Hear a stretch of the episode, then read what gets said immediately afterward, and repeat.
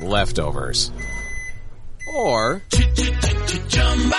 the DMV, Number 97. or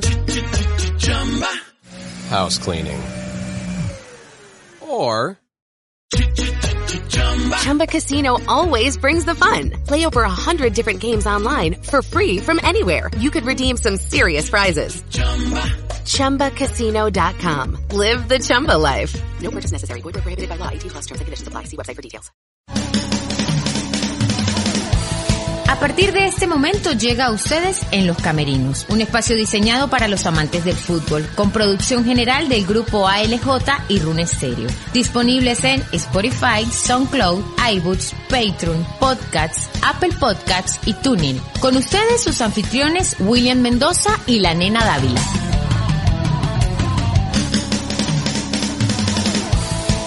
Este programa llega a todos ustedes a nombre de Las Flores de mi Tierra y también de Todo un poco y un poco de nada podcast.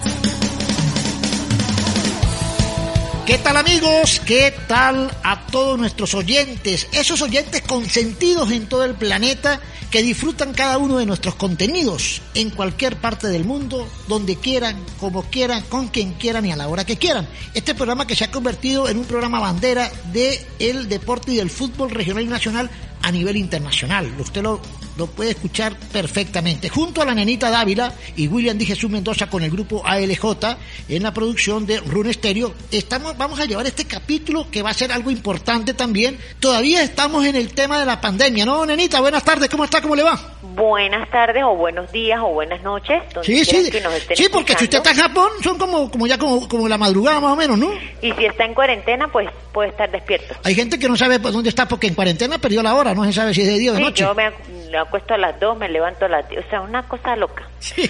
Bien, William, bien eh, esperando. eh, estábamos, como decíamos, de para unos días, pero ya retomando lo que es en los camerinos para seguir llevándole a la audiencia, pues, tanto información como cosas atractivas, invitados y todo lo que tenga que ver con el aurinegro y con el fútbol venezolano.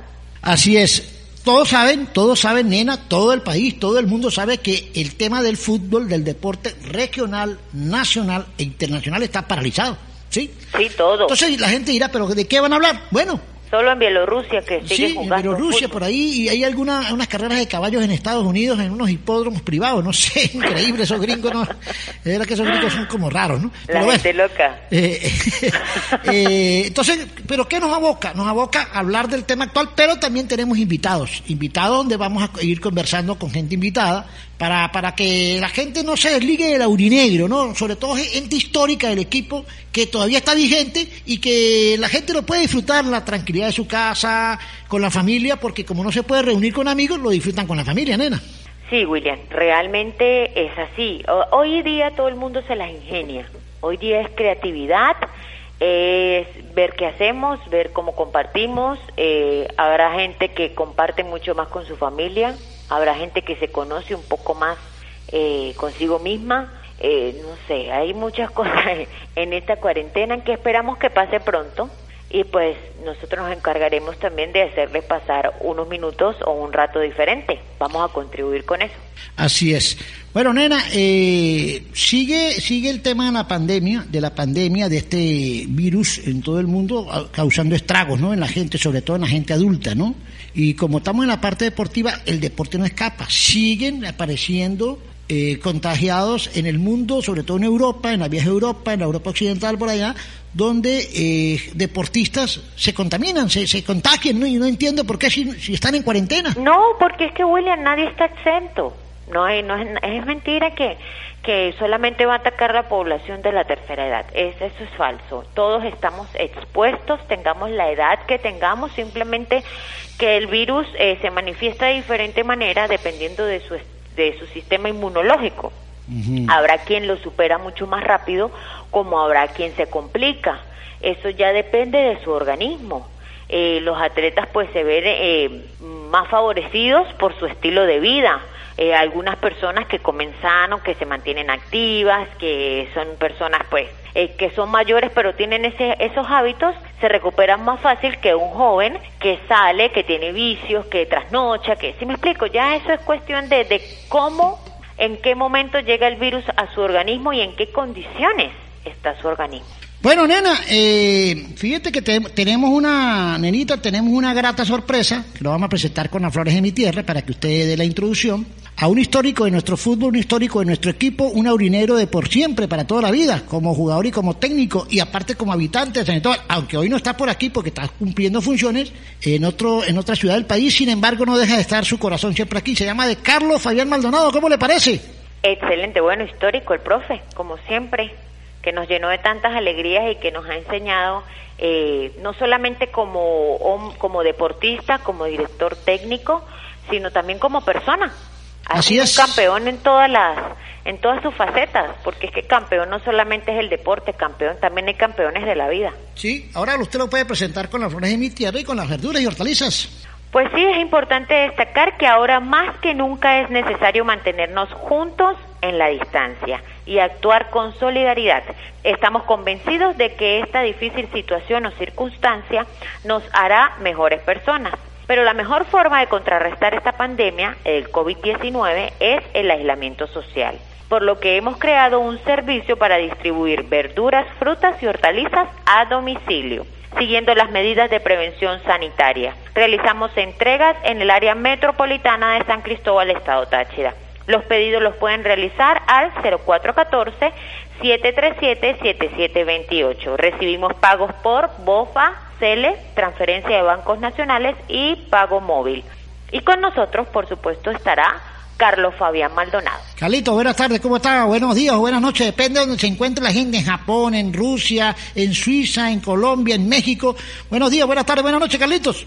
¿Qué tal? ¿Qué tal? Qué gusto, qué gusto, qué felicidad me da de, compartir con ustedes este proyecto, eh, que la verdad que hay que felicitarlos, darle la posibilidad al tachirense que está en el exterior y, que se acerque un poquito más a San Cristóbal Amada, a aquellos que que de una u otra forma eh, hemos luchado por ese equipo que, tanta gente le tiene tanto cariño eh, y eso es un producto del trabajo de ustedes dos. ¿Y cómo será la vida? Que ustedes dos los conocí jovencitos Mire cómo van creciendo. No, y fíjate que, eh, Carlos, ¿tú sabes que. Pero William es más viejo. No, no, o sea, la nena es un poquito más jovencita que yo, un poquito. No hay mucha diferencia. No hay mucha, no, no, la nenita es jovencita. El feo. No, no, no, feo sí un poquito más que la nena, pero no tanto. Este, ahora una cuestión, Carlos. Eh, resulta que ella dice que, que, que, ella es histórica también. Usted haciendo los tres goles con Son de América y ella naciendo en la clínica Semidad y entonces están ahí en la historia también, ¿no? Ah, qué bonito, qué bonita noche, qué bonita noche. Estaba lloviendo, ¿no? Sí. Carlos, antes de entrar con el tema, para que la vea también, eh, el tema actual de hoy en día es el tema de la pandemia, ¿no? Me imagino que estás cumpliendo la cuarentena, todo el grupo de trabajo donde estás en el equipo de Puerto Cabello, Giancarlo Maldonado, tu familia, en España, en todos lados donde están regados. Eh, me imagino que todos con el mismo viacrucis que estamos sufriendo en el, en el planeta, ¿no? Sí, sí, sin duda, sin duda, más la edad que tenemos. Eh, pero hoy ya está comprobado que ya no importa la edad, entonces creo que todos tenemos que estar en casa. Es lo único que nos piden, no nos piden otra cosa. Entonces yo creo que tenemos que cumplir, dejar la gente que, que es preparada, que es estudiada, que, están planificando la mejor manera salir de este tema. Eh, en otros países la tienen muchísimo más complicado. Eh, nosotros aquí realmente vivimos con una angustia constante porque tengo, tengo a mi esposa, a mi nieto y a mi hija en Tenerife eh, Tenerife no, no, está, no está sufriendo lo que están sufriendo en Madrid, en Barcelona, pero igual, igual la están sufriendo, así que es un momento de angustia, un momento de, intranquilidad que vivimos en el mundo y ojalá y, pase lo más rápido posible esta experiencia negativa que estamos viviendo todos, ¿no? Así es, profe, preocupante, pero, pero llamándonos como a la reflexión, a la conciencia, a un llamado urgente de la naturaleza al ser humano y bueno, a compartir en familia y a ver cómo podemos solventar unidos, porque en este caso todo el mundo, eh, el mundo en general está hablando hacia el mismo lado. Y lo que nos ha hecho unirnos de una u otra manera, sin importar raza, género, eh, religión, eh, todos estamos unidos hacia lo mismo, esperando que con el favor de Dios, pues esto se aplaque lo más rápido posible. Pero tenemos a Carlos Fabián Maldonado Piñeiro, nacido en Montevideo el 30 de julio de 1963. Está joven, profe. Eh, en Uruguay y comenzó desde muy joven. Eh, a los 18 años porque por aquí tengo de referencia que en 1981 fue cuando se inició como futbolista Carlos Fabián Maldonado. Sí, este, tenía 15 años, estaba jugando infantil infantil B, iba a pasar a infantil A, iba a pasar a juvenil. Y estaba estudiando cuarto cuarto año en el Colegio Tirso Molina, en la capital. Y, y, bueno, se me dio esa posibilidad, no me dejaban ir, no querían que, yo jugara profesional, sino que yo siguiera estudiando. Eh, mm, había un receso pasado año, entonces ahí yo pedí que me dejaran esos meses, a ver posibilidad de yo jugar profesional, y bueno, me dejaron, mi mamá me, simplemente fue la que me dio permiso, y ahí arranqué, ahí arranqué, debuté en Falcón contra el Coro, eh, y ahí me pegaron una patada que me, me mandaron un mes con una rodilla inflamada, y ahí no me querían dejar jugar más, pero bueno, seguí un par de añitos, después paré porque el portugués donde yo jugaba este se había retirado del fútbol, había quedado libre. Y bueno, tuve la fortuna de que Cata me fue a buscar a, donde yo estaba trabajando y con 17, 18 años y bueno, se me abrió la vida futbolística en San Cristóbal, gracias al Atlético San Cristóbal y después sabemos que a los seis meses ya estaba con la Marina Negra. Ahora, Carlos, ¿quién te recibe? ¿Quién es el primer técnico que te, te hace jugar en el profesional? ¿Rafa no? ¿O quién estaba en portugués? No, un Bejuma se llamaba. ¿Bejuma? Bejuma, sí.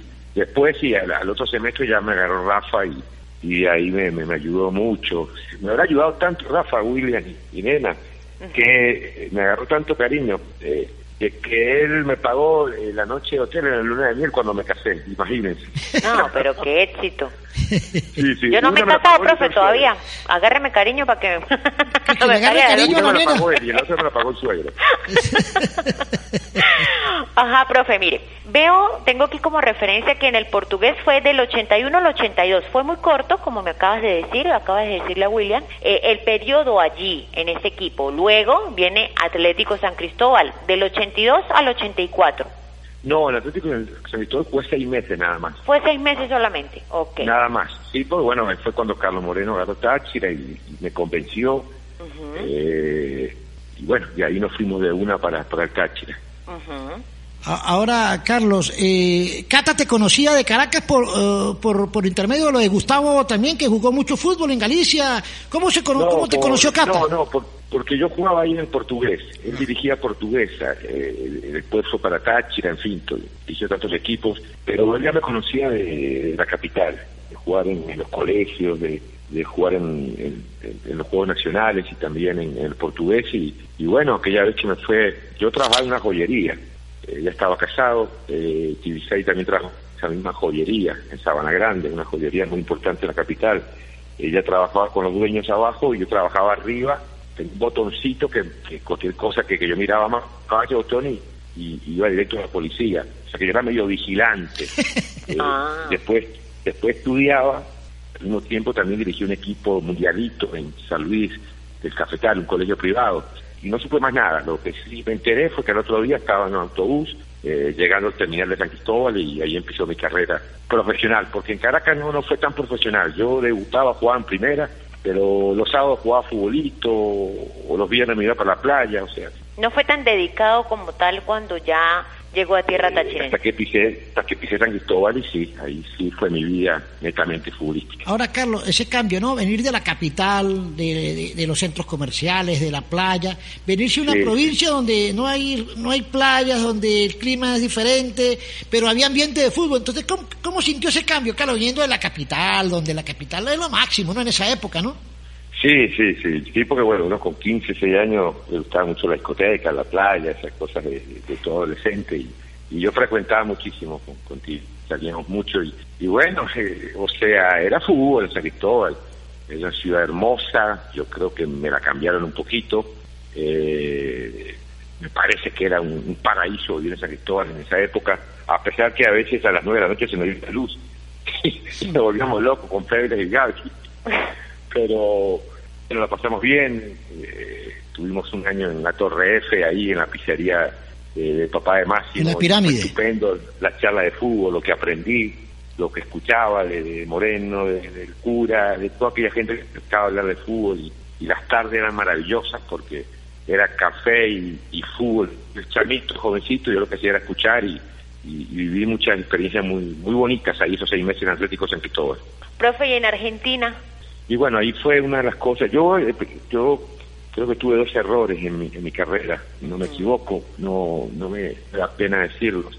Eh, la primera fue irme de, Atlético San Cristóbal, no ir a Táchira, porque es lo que yo quería, eh, es lo que yo añoraba. Pero sí, eh, Cata me sacó de San Cristóbal, de, Caracas, yo ya me había medio retirado, lo, joven, eh, porque bueno, porque ya en calor por medio, había que trabajar, había que estudiar, había que prepararse. Eh, pero a los seis meses yo me, le fui de Cata. Carlos me convenció, pero creo que fue un error el medio de Cata, teniendo acompañado unos seis meses más.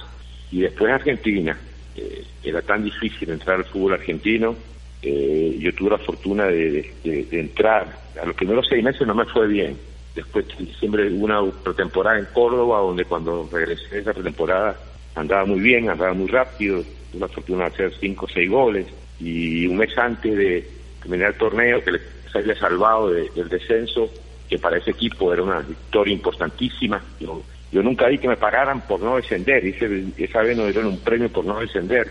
Y, y el empresario me dijo, eh, Vélez que no es el mismo Vélez de hoy, era un Vélez más pequeño, eh, con, más, con más inconvenientes económicos, tenía la posibilidad de ir a Vélez o a Banfield, y, yo dije que no, que me regresaba. Entonces creo que me equivoqué, porque bueno, porque eh, tenía 21 años, tenía que haber probado otros años más, pero bueno, son dos errores que, que he tenido en mi carrera y, y que, claro, no me repito, pues eh, entrar en mi época al fútbol argentino no era fácil.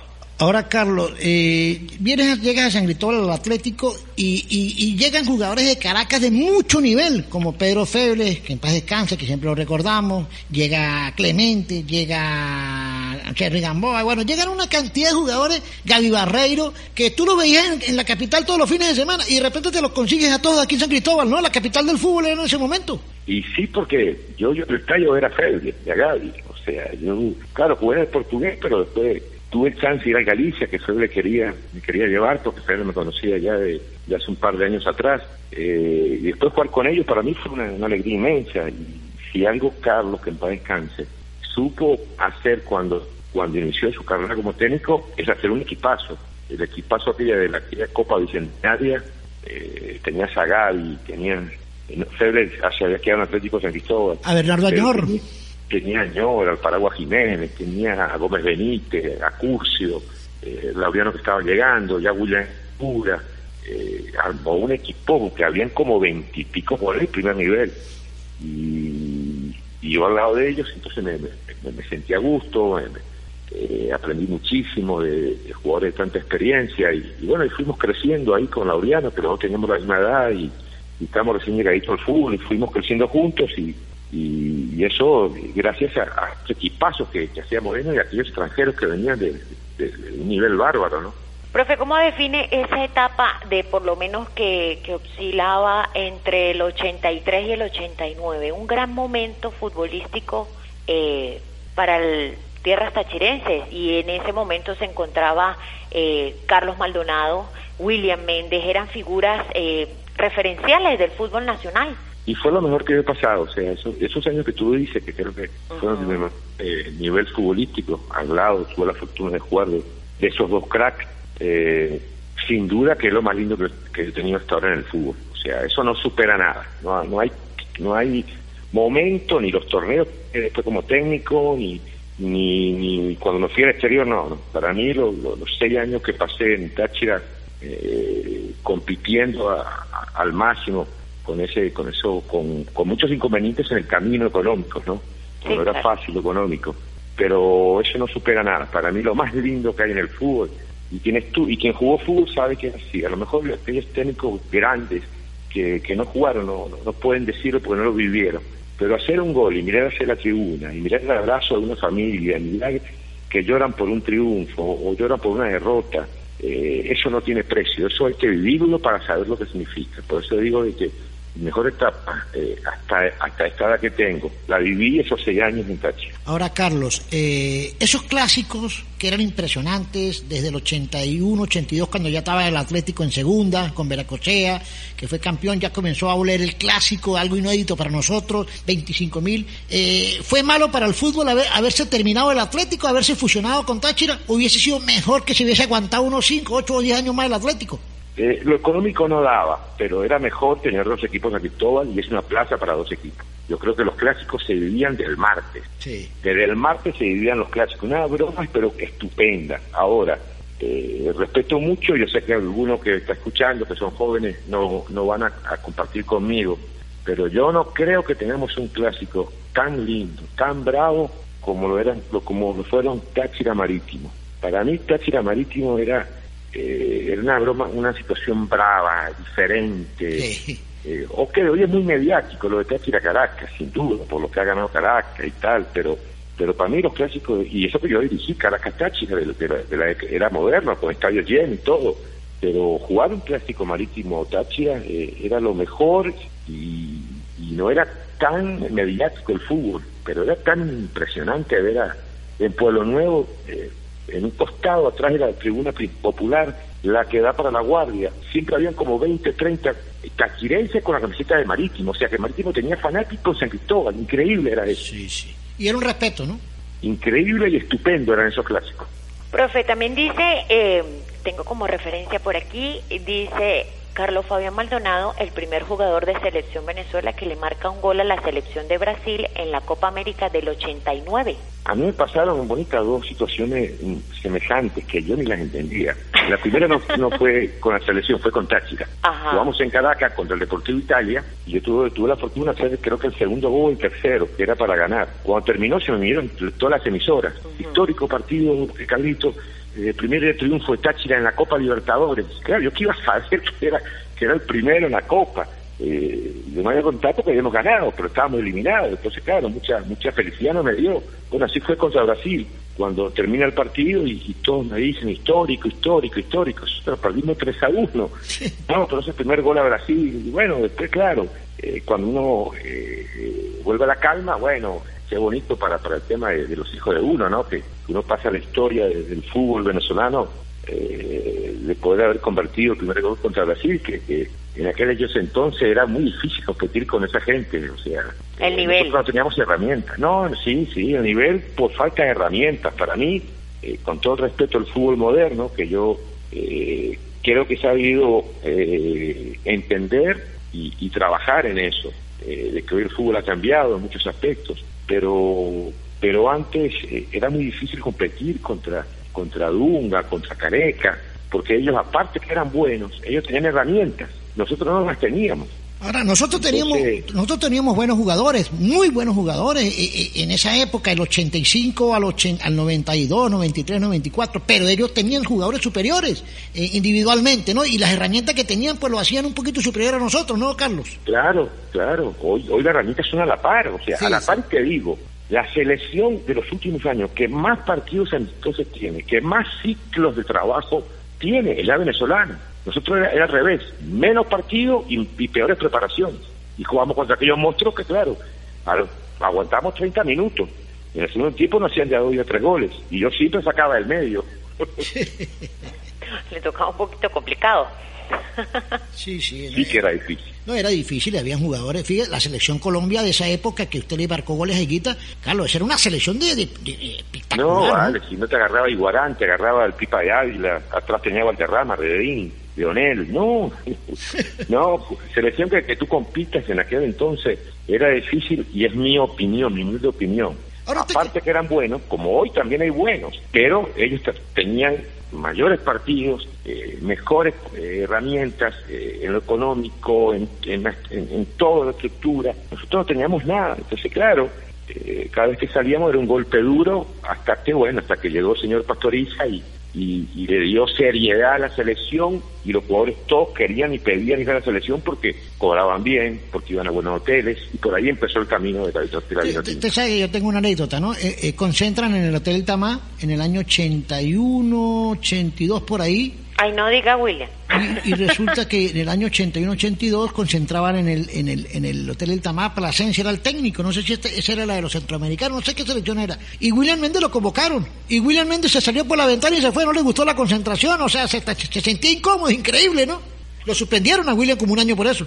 Sí, mucho, mucho no le gustaba, pero sí fuimos a una selección juntos con William. Eh, fuimos a la de Cata, el Mundial contra Argentina, eh, y después fuimos uno juntos, ah, ya te digo, con Pinar, con Pinarelli no, más atrás, con Rafa Santana. Y la del 87, la, Copa, América. la Copa América. Ahí fuimos juntos también, ahí fuimos juntos con William. Ahí, fuimos ahí todavía no había nacido la nena, estaba gestándose la nena.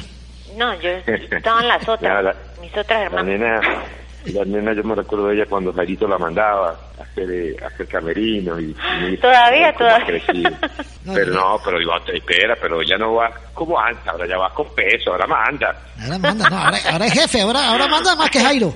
Ahora es jefe. Mire, profe, luego de este, de esta época tan bonita, como usted lo acaba de decir, que vivió, que la resalta en su carrera, aparte de que pues marca historia con esas hazañas en el fútbol nacional que marcaron pauta prácticamente, decide no mucho tiempo después, eh, Carlos Fabián, eh, siendo jugador activo, retirarse. ¿Por qué decide Carlos Fabián Maldonado retirarse como jugador? Yo me, yo me retiré a los 31. primero porque tuve la fortuna de tener un equilibrio enorme en mi hogar.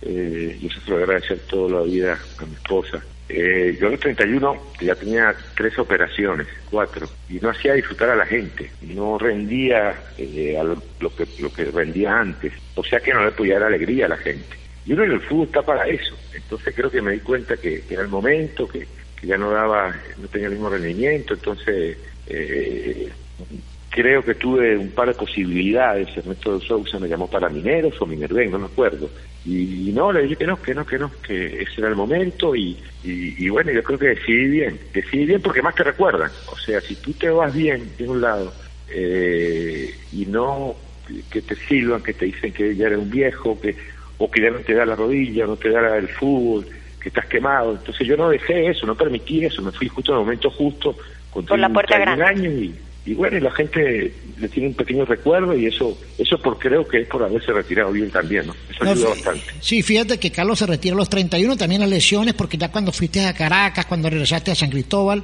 eh, pues ya las lesiones pesaban la rodilla y esa cuestión, ¿no? William también se, William se retira en su mejor momento de su carrera con los con 33 años, me acuerdo, estaba joven todavía William, y William pudo haber jugado 3, 4 añitos más, eh, y Carlito también, pero bueno, ya quería retirarse por el tema con lo que está explicando. Ahora, eh, eh, Carlos, eh, este, eh, no era, tú estuviste en Lara, yo tuve la fortuna de, bueno, de siempre estar muy pendiente de Carlos, la carrera de Carlos, porque se podía, ¿no? Ahorita es un poquito más complicado. Cuando fuiste a Lara, que Carlos Moreno armó un gran equipo en Lara que iba para campeón, y yo estuve contigo, compartíamos allá, estuvimos en Caracas, cuando estuve en Caracas, que estuvimos allá con Matamoros, en el Paraíso, ¿te acuerdas? Compartiendo contigo, o sea...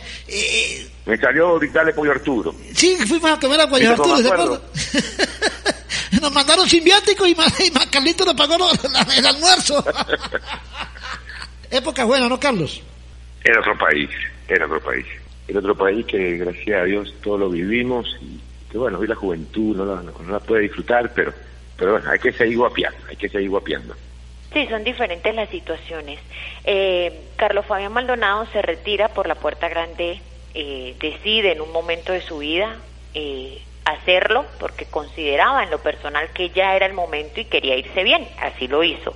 Decide luego Carlos Fabián Maldonado iniciar su momento de preparación para ya no formar parte del fútbol como jugador, sino pasar a la parte técnica. ¿Cómo fue esa decisión de Carlos Fabián Maldonado? Eh, mi, mi, proyecto no era dirigir profesional. Eh, a mí me gustaban mucho las categorías menores. Por en Moreno en plena etapa nuestra de, buenos torneos con el Negro González. Eh, nos puso a dirigir. Yo dirigía una categoría y el Negro González dirigía otra. O sea que era una obligación y Carlos eh, nos nombró a los dos y bueno, y me empezó a gustar. Después cuando me retiré eh, me salió la posibilidad de, dirigir en la escuela de Tiffany, de, Enrique. después tuve un paso también por por Monseñor Arias Blanco, después sí entré a esta chica la coordinación, eh, quemé muchas etapas, quemé, me quemé mucho solo en la Plaza de Venezuela trabajando con niños, de los cuales eh, me siento orgulloso de, de haber, de haber conocido ya más adentro a, la al Tachirense, al de San Cristóbal, a la gente de Puente Real, de Barrio Sucre, de la Salle, jugando en veteranos y al mismo tiempo dirigiendo. hasta que bueno, hasta que llegó Cata, tuve antes un paso fugaz con, con Laureano dirigiendo el equipo, después con Cavalieri, pero arranqué de frente con, con la época de Cata, que se midía ahí eran los que mandaban, eh, donde competimos en grande con Cata, la verdad que yo dudé, pero Cata me convenció eh, y se y bueno, ahí gracias a ellos, eh, en carrera de técnico sin duda alguna, y, ganamos ganamos muchas cosas con Cata ahí en aquellos tres, dos o tres torneos seguidos, y después, bueno, me salió varias posibilidades, me salió Monagas, estudiantes, pero yo quise seguir ahí con, con Cata. Hasta que bueno, hasta que aquel grupo de jugadores que se fueron para Nacional, eh, el Trepo se había ido de, se había ido de Nacional, había renunciado. Y, me llamó me llamó Gabino Paz. Y ahí sí me convencieron Patón, Elvis, Giancarlo, eh, Adrián, el argentino, eh, Juan García, todo ese grupo que estaba en Táchira, que se fueron después para Nacional. y bueno, ahí ahí dije que sí y ahí arrancó mi carrera. Fíjate que también para ir a una pausa, nena, porque estamos presentando a Carlitos Maldonado en exclusiva para todo el planeta. Los venezolanos y aurineros que están regados por todo el mundo, que van a disfrutar de este, están disfrutando de este contenido exclusivo con uno de los ídolos históricos del equipo. Yo me acuerdo que ese año en el 96, cuando se fue Manolo, estábamos en Caracas con Twital Chacao, Cavalieri venía en camino y le tocó dirigir a Laureano y a Maldonado como, como interinos, tres partidos, y le entregaron a, a Cavalieri los tres partidos ganados. ¿Te acuerdas, Carlos?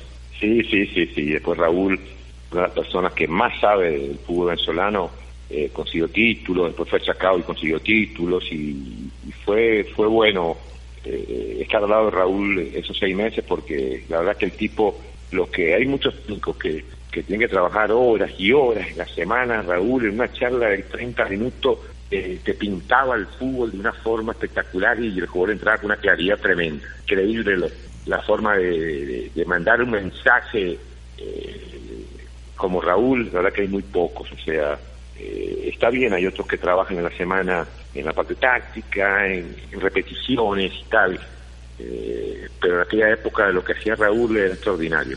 Nenita, eh, estamos presentando a Carlito a nombre de quién para ir a hacer una pausa y luego venimos ya con el tema de técnico de Carlos. Ya hablamos de la etapa de jugador, lo que sintió, lo que vivió, lo que hizo, lo que dejó de hacer y lo que no, lo que no hizo. Y viene la etapa de técnico que también ha sido histórica, Nenita. Claro que sí, William. Eh, recordarle a todos nuestros oyentes que pueden solicitar sus verduras, que pueden solicitar, bueno, si quieren flores a través de las flores de mi tierra y pueden tener en sus casas a domicilio lo que necesiten, combos de verduras, de hortalizas, se pueden comunicar al 0414-737-7728, todo a domicilio.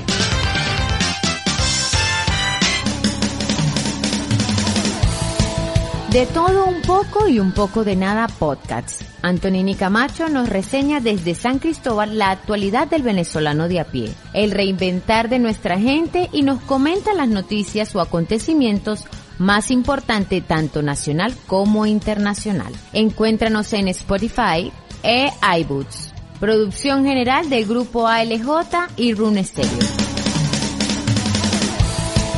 Continuamos en los camerinos, hoy de contenido exclusivo, súper exclusivo con Carlos Fabián Maldonado, ídolo aurinegro de todas las épocas y recordado por todos los tachirenses. Me imagino que los tachirenses que a esta hora están escuchando en Japón, en Rusia, en Suiza, en Bogotá, en Ecuador, en Argentina, deben estar disfrutando de todo el contenido de Carlos Maldonado. Un Carlos Maldonado abierto, como una entrevista como nunca se le ha hecho a Carlos Maldonado. Carlitos, la etapa como técnico, esa, esa primera experiencia ya de verdad, contra Nacional, eras asistente del Cata, te llevas casi la mayoría del equipo de Cata, se armó una guerra aquí en San Cristóbal entre los fanáticos de Táchira y los que estaban en contra de Nacional, no de Carlitos, sino en contra de Nacional, por lo que se habían llevado los jugadores importantes, Chacón, Patón, bueno, en fin, para de contar toda esa gran cantidad de jugadores, y ahí arrancó, ¿no? Sales campeón en un equipo que no había dinero, ¿no? No, no, pues yo no me lo llevé eh, cuando se fueron todos para Nacional, yo era asistente. Y yo, eh, Cata, pues están, se están yendo todos, quiero que se vayan, pero Cata se está yendo él, Bichacón, Giovanni Daniel, Manuel Martínez, se están yendo todos, Cata Patón, González, eh, el argentino Adrián, Giovanni Daniel, el brasileño. Y no, no, Cata tranquilo, no, no, no, traemos cuatro o cinco más, Cata tranquilo, si se va, ¿qué va a hacer? Yo, bueno, está bien. Yo después a los seis meses eh, me salió la posibilidad y ese grupo de jugadores fue el que me convenció para, y que ahí estaba Carlos, para, para, bueno, para ir a dirigir Nacional y no fue fácil, no fue fácil. O sea, te le fuiste, te le fuiste del lado a Cata otra vez, ¿qué te dijo el Cata?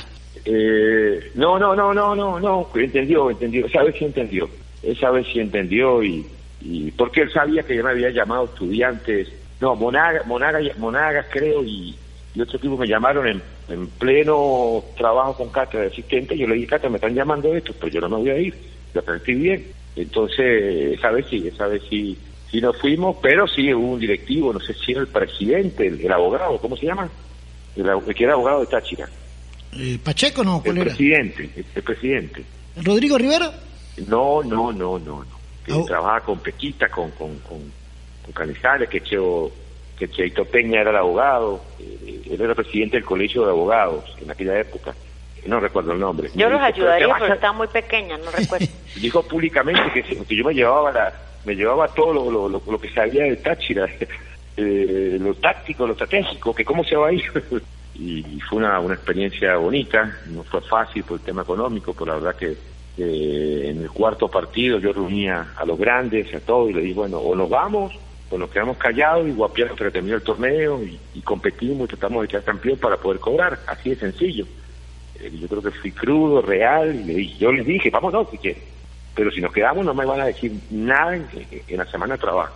Entonces ellos se reunieron y me dijeron, sí, no, vamos a darle, vamos a matarlo, vamos a darle y, y, cuando termine el torneo ahí sí veremos la posibilidad del que se va o, donde quedemos. Entonces, bueno, por suerte eh, tenía un gran equipo, pudimos competir, pudimos quedar campeón y después pudieron cobrar y bueno, después se nos abrió la puerta a todos porque eh, a todos se nos abrió la puerta de ir a otras posibilidades y, de ahí yo me fui a Mineros, eh, me fui a Maracaibo en ese, en ese andar eh, me salió la posibilidad de ir a Táchira eh, con la señora Miriam, creo que Paco Pardo es referente, si no me equivoco, pero yo no, no era el momento, no era el momento. Yo tenía que, cosechar experiencias porque yo sabía lo que era Táchira, yo sabía que iba, a dirigir eh, donde son mis amigos, donde está la radio, entonces creo que, que se me dio bien esa posibilidad de esperar un poquito más, de seguir cosechando experiencias.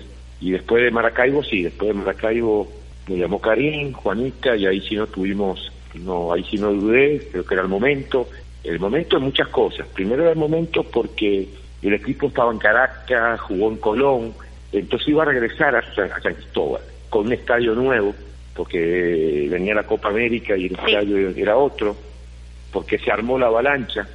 Entonces, justo vino el dedo, justo vino en el momento perfecto de, competir todos juntos y bueno, de tener aquellos, aquellos llenos espectaculares y, tener, tener dos, tres años en Copa Libertadores, fue estupendo, fue extraordinario y, la verdad que la pasé muy bonito, sin duda que la pasé muy bonito. Ahora, profe, eh, se dice que el trabajo del director técnico es uno de los trabajos más complicados, pero con toda la experiencia que he tenido, Carlos Fabián Maldonado, ya siendo jugador y ahora siendo director técnico.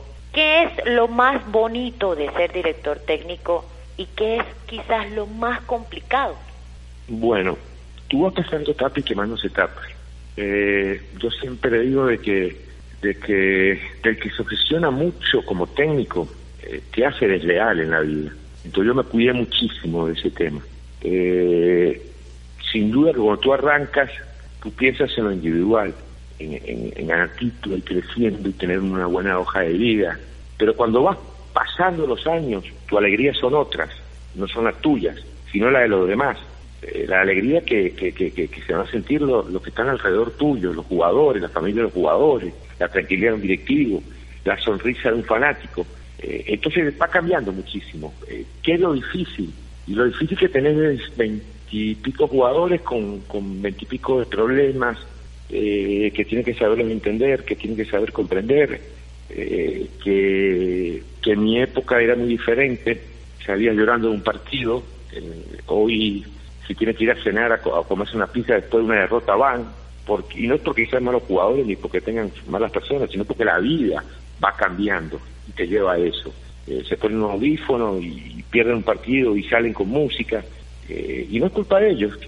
Hoy la vida es así, la vida ha evolucionado, ha cambiado muchísimo. Eh, tiene cosas buenas, sin duda alguna, que es el ver crecer a jugadores en todos los aspectos, en lo deportivo, en lo económico, yo veo el exterior y, la selección yo tuve la fortuna de hacer debutar unos cuantos y ahí están triunfando en, el fútbol internacional. Eh, esas son las mayores alegrías creo que, que te puedo dar como técnico. Eh, no es fácil, y más, más en San Cristóbal. Yo San Cristóbal, y ahora lo puedo decir, porque, porque yo voy a cumplir mi ciclo de técnico en Táchira. Eh, cuidado, nunca digo esto porque a lo mejor se me voltea, por eso yo nunca afirmo nada. Pero sí le puedo decir, más a esta edad, eh, yo nunca, pocas veces discutí con la prensa, con la radio. A todo el mundo le decía que sí, sí, sí, sí, pero yo después hacía lo que yo quería. Menos mal no fue mujer, ¿no, profe? Que todo el mundo le decía que sí. Sí, tiene razón, a todos, sí, tiene razón, sí, tiene razón, sí, tiene razón. Después de la noche pensando en mi cama, en mi almohada, que es la, la consejera más grande de los técnicos de la almohada de uno, porque ahí donde hacen alineaciones y todo, cuando tú estás acostado y, tienes todo apagado y, y, todo el mundo callado, eh, quien te da la, la, la, alineación es tu almohada. Y después yo hacía lo que yo quería. Eso es por seguro. Carlos, eh, jugaste mucho tiempo en Táchira, hiciste todo en Táchira, ganaste dentro de lo que se puede ganar en nuestro fútbol, todo con Táchira, títulos, subtítulos, goles en Copa, tres goles en un partido, que es histórico, cosas así. Técnico que hace campeón con Táchira, Maracaibo, Nacional, cumpliste tu faceta. ¿Qué te faltó en Táchira? Algo que digas, me faltó esto, esto fue lo que no pude conseguir. No sé si se podrá conseguir. ¿Haber quedado campeón con Giancarlo de una no? ¿No haber quedado campeón con Giancarlo como jugador? Puede ser, puede, ser, porque mira, fui coordinador, fui asistente, trabajé para la radio, eh, eh, fui, fui, entrenador, fui jugador. El mejor momento, lo más lindo que viví fue como jugador, lo vuelvo a repetir. Este, pero no, no, no, no, no, no. ¿Qué, qué más puedo pedir si tengo una estatua, hijo? ¿Qué más puedo pedir a mis 55 años de ese equipo que pude dejar de ser que estando, eh, estando vivo, eh, estando vivo, me, dio la posibilidad junto a dos cracks tachirenses como Loriano y William de que me pusieran una estatua? No vale, no, no, no, no, no me faltó nada. Es más, me sobrarán los días para agradecer eso. Me Hoy sobrarán los días. Ok, profe. Hoy día, ¿cómo define Carlos Fabián Maldonado a Táchira? ¿Qué es Táchira en su vida?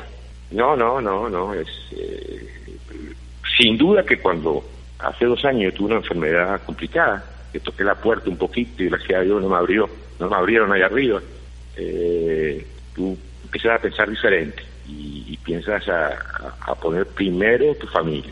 Yo antes dividía, yo antes dividía, dividía mi trabajo con mi familia, hoy está por delante de mi familia, pero pero el fútbol sí es parte fundamental, es importante. Táchira, eh, sin duda que es, algo algo muy importante en mi carrera, en mi vida y, y, sobre todo creo que fue mutuo, porque porque mira que nosotros la pasamos complicada en nuestra época de jugador. O sea, aquel grupo de Andrés, de Lauria, de, Franco, eh, lo ven hoy lo, hoy uno lo ve y se da cuenta de lo que hicieron con nosotros. Nosotros nos mandaron a pedir plata a la calle hacer colectas eh, y respetando la profesión. Yo sé que estamos surgidos, yo sé que teníamos que, meter el pecho a todo, pero hoy como profesional, eh, como una profesión digna, respetuosa, nosotros nos mandaron a la calle con potes a buscar plata. Ahora, Carlos, eh, sí, esas son épocas, otra Venezuela, era otra Venezuela, había más pasión, era mucho más la pasión, era otro modo vivendi, la economía no era tan golpeada como hoy. Hoy en día no se puede... claro, ¿no? Era una economía más tranquila, pero sufríamos, ¿no? Sí, pero fíjate, que hoy en día la economía no permite hacer eso, ¿ok? Y aparte el estatus... No, no, el estatus no, además que si vas a la calle a pensar te roban. No, no. el celular. Llega sin nada, llega con menos. Sí, sí. Entonces, bueno, esa, esa, esa, época de jugador que se vivió, que fue bonita y, aparte se sufrió también, porque la gente pensó, no, ganaron todo, fueron felices, eso es... no, no, no, pasaba un momento difícil. Era complicado. que, William, tú lo viviste. Sí. Nosotros sabíamos, hay partidos que perdíamos y, no podíamos salir hasta las 12 de la noche, en pelea matar. Sí, sí, sí. Y a pesar de que Táchira... No se podía perder, nuestra época como jugador, no se podía perder. A pesar de que Táchira creo que del 83 al 89 sí perdió 10 partidos en Pueblo Nuevo, creo que fue mucho. No llegó a perder 10 partidos en 5 años, ¿sí o no? Sí, sí, sí, muy poquito perdimos, muy poquito. Empataba por ahí. Marítimo era que más nos complicaba lo que tú decías. pero igual, eh, pero es en casa, poco, pocas veces perdimos con ellos en casa. Ellos te, te, te, nos empataban. en el brígido, la cancha era mala. ¿Sabe quién, ¿sabe quién sí nos ganaba? Estudiantes sí nos ganaba siempre, casi siempre nos ganaban. y nosotros le ganábamos allá. Y nosotros le ganábamos allá. casi siempre. Y nosotros le ganábamos en Mérida. Esa era como ida y vuelta, ¿no? Sí, sí, sí. sí. Con gol, siempre Carvajal no hacía gol, siempre. Sí, bueno. Profe, la familia, Giancarlo, Carla, la esposa. Un afortunado que, que, tuve, que tengo una, una mujer a mi lado de, joven, que me dio equilibrio. Yo me he equivocado muchas veces y, y, hemos aprendido en la vida. Eh, hoy más que nunca estamos enamoradísimos, la quiero más que nunca. ¿Ya cuánto de casado, Carlos? ¿Ya cuánto de casado ya con Tibi? ¿Cuánto de casado con Tibi? 38. 38 años, nenita. Vaya pensando en el matrimonio. Y hoy, hoy está lejos eh, y nos hace fácil. Después, bueno, tuve dos, dos, dos, muchachos que uno me nació en Caracas, pero a los ocho meses se me fue para Táchira, Giancarlo. Carla que me nació en San Cristóbal. Sí, gocha, gocha. Y, eso me dio, me dio tres nietos, dos nietas hermosas y y un nieto que hace un año y pico me, repotenció la vida, me oxigenó la vida, me ha dado más fuerzas, parezco un muchacho de 15 años, en serio, se lo digo, eh, me repotenció tanto que, que, que regresé a dirigir, porque yo me había quedado en España y no iba a dirigir más, pero me dio fuerzas y mira, estoy tranquilo, estoy contento, fuera del tema que pasamos, que no sé qué va a pasar mañana, si nos tendremos que ir porque hay que esperar la situación de los equipos, si van a soportar esta nueva economía que vamos a tener, que va a arrancar de cero y, no sé qué va a pasar, pero eh, hasta hoy eh, me tiene con fuerza de, seguir dirigiendo, eh, sin duda que este nuevo Maldonado que, me regaló mi hija. Sí, ya hemos hablado con Carlos de todas las facetas, sus inicios, su carrera en Caracas en los clubes, como técnico en las menores aquí en las escuelas, el profesor Olivares, Táchira, etcétera, coordinador, técnico, jugador, todo. Y ya estamos hablando de la familia, ¿no? Lo del nieto, Fabián, es que se llama Fabián, se llama el, nieto. Sí, sí, sí, sí, Fabián, Fabián. Es el que te roba todo ahorita, ¿no? Sí, sí, sí, sí, sí, sí, sí. Ella, ella tiene un año, tiene un año y cuatro meses y pesa, y pesa eh, como de tres, de tres años, imagínate. Ahora, Carlitos, eh, eh, ya cumpliste todas tus facetas y lograste lo más importante, ser campeón con Táchira, que eso es lo máximo en todo. Quedarte campeón con Maracaibo en una muy buena época, espectacular época, buen equipo, buena inversión. Con Mineros, un equipo, saliste también, estuviste ahí. Con Nacional saliste campeón con las dificultades. Y dirigiste algunos equipos como Aragua, bueno, eh, estás en Puerto Cabello. Tu futuro, tu futuro. ¿Piensas seguir dirigiendo más? ¿Piensas mm, en otro futuro, en otro proyecto? ¿O piensas dejar cuando para dedicarte definitivamente a tu familia y disfrutar de todo lo que ganaste? Y vamos a ver, o sea, eh, vamos a ver, primero creo que, que, puede cambiar todo el tema país, por eso que no me quiero apresurar. Eh, el tema país creo que puede cambiar cualquier, cualquier futuro, cualquier eh, visualización que podamos tener, primero a mi edad, yo tengo 55 años, entonces 55, 56, entonces no quiero apresurarme, quiero esperar a ver qué va a pasar con el país y después sí, pensar. Eh, lo cierto que bueno, que sabemos que, yo adoro San Cristóbal, que, ahí está mi casa y, cada vez que puedo voy, así que bueno, vamos a ver, eh, lo que quiero es, hoy no pienso, mire, y te digo la verdad, eh, yo leí un, un, comentario de un técnico español y tiene toda la razón y yo la comparto. Le estaban preguntando por los partidos de la liga, los partidos de la liga, y el tipo decía que la liga se tome por el trasero, o sea, ellos lo dicen de otra forma, ¿sí? Que la liga vaya, se la metan por el trasero Hoy lo que importa es el mundo, hoy lo que importa es que no hayan tantos muertos, hoy lo que importa es luchar contra ese virus. Entonces hoy yo pienso igual, eh, no pienso en que, si mis jugadores están entrenando, que si el torneo empieza en julio, no puedo, no puedo, no puedo, ¿por qué? Porque tengo a, mi, a, mi, señora en España y no puede salir a la esquina, eh, no es como acá, que acá eh, ayer tuvimos un virus nada más a nivel nacional, de tantos millones hubo uno solo, en España no, en España hay de cientos y miles y miles todos los días. Entonces hoy no puedo tener otro pensamiento que es eh, que se acabe este tema y que consigan la vacuna y que eh, puedan controlar esas curvas de crecimiento para que para que se tranquilice este tema del virus. Entonces no puedo pensar más allá. Sí, bueno, eh, Nerita, no sé si también le quiere agregar algo. Sí, profe. Eh muy, muy cierto, muy acertado sus palabras con respecto a lo que está sucediendo. Es algo que nos toca a todos, eh, viendo las noticias, viendo todo y sobre todo eh, a la comunidad europea, como de ciertamente ha golpeado eh, en este caso. Pero quería desviar un poquitico el tema con respecto a lo que es, eh, ¿qué piensa usted de la propuesta? Sabemos que hasta ahora es solo una propuesta, pero de la propuesta de la Liga Fútbol con respecto a lo que será salarios. En lo deportivo quizás es un poquito acertado, de cierta manera, pero en lo económico es un poco complicado el tema, es complejo. Sí, bueno, eh, te digo, empiezo por lo de la fecha, el 5 de julio, y no estaría mal, pero cuidado, hay que esperar a ver qué pasa, porque está bien, acá eh, puede ser que podemos aplanar todo ese tema del virus, pero espera, en Ecuador hay, miles de venezolanos, en Perú hay miles de venezolanos, en Colombia también, y hay gente falleciendo todos los días, entonces yo no creo que podamos jugar hasta que no se calme eso en toda Sudamérica. El tema económico, y mira, eh, no va a ser fácil, no va a ser fácil, ¿por qué?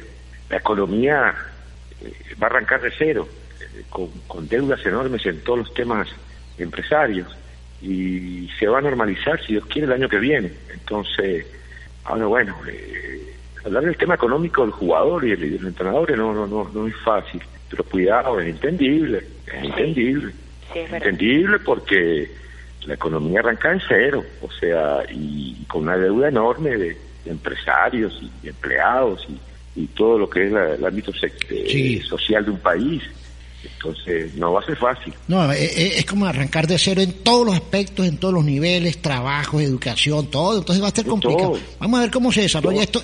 afortunadamente tenemos privilegios, Carlos, de vivir en Venezuela. A pesar de las dificultades que tenemos en todos los ámbitos, en, esta materia, esta pandemia que agobia a todo el mundo, nosotros somos privilegiados. No hay nada de gravedad por ahora. O sea, son algunos, algunos contagiados, pero no hay nada grave como en otros países. Así es, así es. Alguien te escuchaba decir que, pues, que no es por suerte. Venezuela dejó de ser un país turístico hace muchos años, muchísimos años. No, no me preguntes por qué, porque me voy a meter en casos políticos y estamos hablando de fútbol, pero hace muchísimos años dejó de ser un, país turístico. Y claro, como no han venido tantos turistas, que son de afuera los que traen el, virus, entonces Venezuela no, no, lo ha pegado tanto. Y después, claro, hay que reconocer que, que, que se hizo justo en el momento el tema de encerrarse en las casas y, creo que eso hay que reconocerlo. Que el venezolano es muy consciente, profe, estamos al tanto de que nuestro sector salud eh, no es el mejor y que pues eh, aquí la mejor vacuna para el venezolano depende de cada uno de nosotros, de mantenerse en casa. Sí, ¿no? Sí, es la realidad, es, es lo que se vive. Entonces, el venezolano es cuidarnos. El, riesgo nosotros mismos lo adquirimos, si nosotros no, si nos arriesgamos. Entonces es mejor quedarse en casa, ¿no, Carlos? Tú, Carlos, de tu casa, te cuidas a ti, cuida a tu familia. Es más, podés hacer, es tu familia. Así tienes que quedarte en la casa. Carlos, eh, para ya, ya casi ya estamos llegando al final, una entrevista muy abierta, muy amena con Carlito Maldonado. Orgulloso de lo que hizo Giancarlos, tu hijo, porque después haremos un programa con Giancarlos que hizo su carrera aparte. Pero orgulloso de lo que hizo Giancarlos como, como jugador. Yo creo, que, yo creo que a nivel de, carrera me superó, me llenó de, me de orgullo, me regaló momentos bellísimos en su carrera. Eh, y, bueno, sin duda que fue mi felicidad. a lo mejor no pude disfrutar eh, sus partidos en vivo, o sea, yo fui muy poco a verlo, pero pero sí, sí, sí, disfruté muchísimo su carrera y, creo que, él también tiene que agradecerle a Dios toda, todos los años que pudo disfrutar del fútbol en diferentes países. Bueno, profe, no, complacidos, complacidos de, de, todo lo que hemos visto de Carlos Fabián Maldonado, que veníamos diciéndolo en la presentación eh, del programa, profe, que hay campeones, pero usted ha sido campeón eh, en lo deportivo, tanto como jugador ha sido campeón en actitud y en logros, eh, como director técnico y campeón de la vida, porque la vida, usted como persona nos ha enseñado muchas cosas. Y como usted decía, eh, hace dos años eh, vivió una situación medio complicada de su vida y salió como campeón, la superó y en eso está. Entonces, qué mejor ejemplo que eso y pues darle las gracias por porque es uno de los referentes para nosotros, no solamente en el fútbol, sino en la vida cotidiana. No, gracias a ustedes, gracias a ustedes. Yo nunca, ni jugador ni técnico, intenté ser el mejor. A mí me quitaba el sueño no ser gente. Eso sí me quitaba el sueño. Y después, bueno, eh, toda la gente nos está escuchando, pedirles que se queden en casa, que se cuiden. Eh, yo sé lo que, lo que es complicado haberse ido del Táchira, de su ciudad, de su país, de su familia, a buscar un mejor futuro. Yo hay un porcentaje, creo que no muy grande, eh, que está sufriendo en la calle, eh, en estos países como Perú, Ecuador, y que no le están dando la mano, no, no lo están protegiendo con este tema del virus. Es un sufrimiento que vivimos con ellos y que, y que recordamos. Y a los que están más tranquilos, con el trabajo estable, eh, desearle que sigan creciendo eh, en todos los aspectos, porque se fueron del país a buscar un mejor futuro y ojalá y lo consigan y que ojalá, no sé cuándo, no soy quien para decirlo, pero que no va a faltar mucho que, regresen todos aquellos tachirenses y que lleguen otra vez con lo nuevo. Carlitos. Un abrazo a los dos. Carlos. Dígame, patrón. El, el, fútbol te dejó buenos amigos. ¿Te, te gustó lo del fútbol? ¿Que te dejó más amigos que, que cosas malas? Sí, sin duda, hijo. Yo mis enemigos los tengo contados y tengo gente que no quiero, porque bueno, porque la vida es así, yo no soy, yo no, yo no soy blanco, o sea, o soy negro, eh, o sea, yo no soy término medio, no puedo, o sea, a lo mejor tengo un bajo perfil, sí, está bien, tengo un bajo perfil, pero la vida o eres blanco o eres negro, o sea, no puede ser intermedio. Entonces tengo inconveniente con mucha gente que no comparto.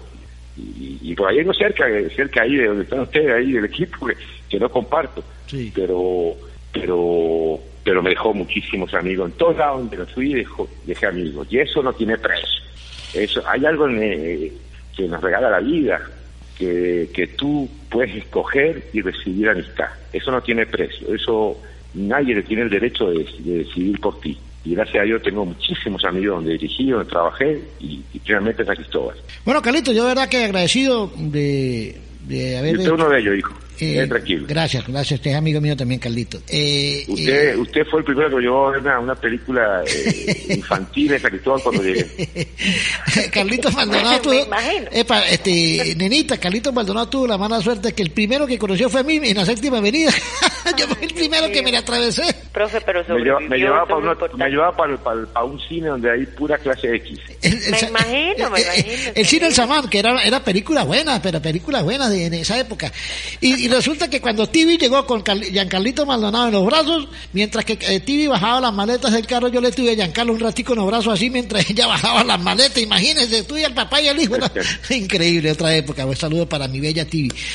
Debe estar, ella va a escuchar y está escuchando el programa Tibi, Carlita, bueno, todo, Giancarlo, todo. Bueno, Carlito, ¿verdad? Agradecido por haber estado con nosotros en este programa inédito, espectacular yo sé que los tachirenses, los venezolanos están disfrutando o han disfrutado de este contenido para que le dé un mensaje a todos ellos, ya el último mensaje y la niñita se despide contigo con la gente de las flores de mi tierra. Carlito, gracias. No, no, gracias a ti y a todos aquellos muchachos que, que no están, que lucharon por su ciudad, por su país y que siempre alentaron a Táchira. Les mando un abrazote enorme que siempre van a agradecer los momentos bonitos que, que viviesen todos con Táchira. Bueno, profe, muchísimas gracias, de verdad. Eh, esperamos que sigan los éxitos, esperamos con el favor de Dios eh, que nos bendiga y que todo esto, pues, a nivel mundial se calme, se aplaque y, que nos quede más allá de, estas lecciones y este aprendizaje que nos está dejando Dios y la naturaleza, pues, ser mejores personas y seguir luchando por nuestros sueños. Agradecerle de corazón eh, la atención en este momento de aislamiento social pero que hacemos también eh, un momento diferente a toda la gente que nos está escuchando. Así es. Un abrazo. Éxito, Carlitos, y cuídese, hermanito, de la, y no saque de la casa. Quédate en casa, Carlos. Acá estoy. bueno, era Carlito Fabián Maldonado, estuvo con nosotros eh, en este programa, nena. Disfrutamos de este programa con Carlos. Bueno, con Carlos hay para tema para hablar, ¿no? Faltaron muchas cosas, pero bueno, también le sacamos cosas que a lo mejor nunca había hablado en la radio, ¿no? No, pero a lo mejor cuando hagamos eh, estas entrevistas que tenemos sorpresas para toda la gente en los camerinos, tengamos mucho más y mucho más recorrido del profe Carlos Fabián Maldonado, pero déjenme recordarles a todos ustedes que ahora más que nunca es necesario mantenernos juntos en la distancia y actuar con solidaridad. Estamos convencidos de que en estas difíciles circunstancias la mejor manera de contrarrestar la pandemia del COVID-19 es el aislamiento social. Por ello, hemos concentrado o hemos creado un servicio para distribución de verduras, frutas y hortalizas a domicilio. Así que se pueden comunicar con el 0414-737-7728, pagos a través de BOFA, CELE, transferencia a bancos nacionales y pago móvil. Recordarle a toda la gente que está fuera del país y quiere hacerle llegar un mercado a su familia, que por diferentes circunstancias no pueda salir de su casa, si es una persona en la tercera edad que no se puede dirigir a ningún sitio, si es alguien que presenta alguna condición y está limitado para poder salir a buscar su comida, pues entonces aquí la gente de las flores de mi tierra, eh, vendiendo hortalizas, verduras y frutas, eh, puede hacerlo llegar a su casa. Solamente contáctelos, cuadran el pago y ellos hacen llegar a su casa el pedido.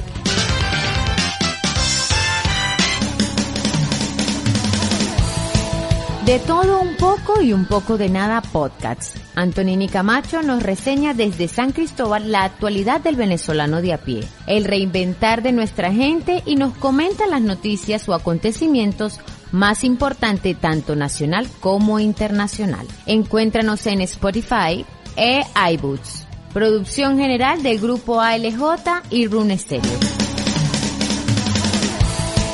Bueno, nenita, excelente programa hoy, un contenido exclusivo. Este es uno de los contenidos exclusivos porque es una de las figuras históricas, una ficha histórica y muy querido dentro de la afición, ¿no? Los que están aquí y los que están fuera del país, que recuerdan a Carlos como jugador y que vivieron muchas cosas como técnico por aquella vuelta olímpica cuando le ganamos el Caracas. Yo estoy muy complacido de haber estado hoy con la nenita, con Carlos Maldonado, en un programa que vamos a recordar las redes sociales y las aplicaciones, nena, para despedir. Entonces yo me despido, nena, y encantado de estar con ustedes, nenita, y, y prepárense porque vienen programas inéditos de colección de En los Camerinos. En los camerinos los pueden conseguir por Instagram en arroba en los camerinos, arroba grupo ALJ. Pueden conseguir en Instagram también arroba William Mendoza con N y arroba la nenita Dávila 1. Nos pueden escuchar a través de Patreon, iBooks, Spotify, SoundCloud, TuneIn, Podcasts y Apple Podcasts. Así que complacidos de estar con ustedes, de llevar de una manera u otra toda la información y todo el trabajo que tenemos preparados para los aurinegros y venezolanos que están regados por el mundo. Este fue un programa más de Los Camerinos. Muchísimas gracias. Chao, chao. Este programa llegó a ustedes a nombre de Las Flores de mi Tierra y también de De Todo Un Poco y Un Poco de Nada Podcast. El grupo ALJ y Rune Stereo presentaron En los Camerinos, tu mejor conexión deportiva. Leftovers or the DMV or house cleaning Chumba Casino always brings the fun. Play over a hundred different games online for free from anywhere. You could redeem some serious prizes. Chumba. ChumbaCasino.com. Live the Chumba life. No purchase necessary. Void where prohibited by law. T plus terms and conditions apply. See website for details.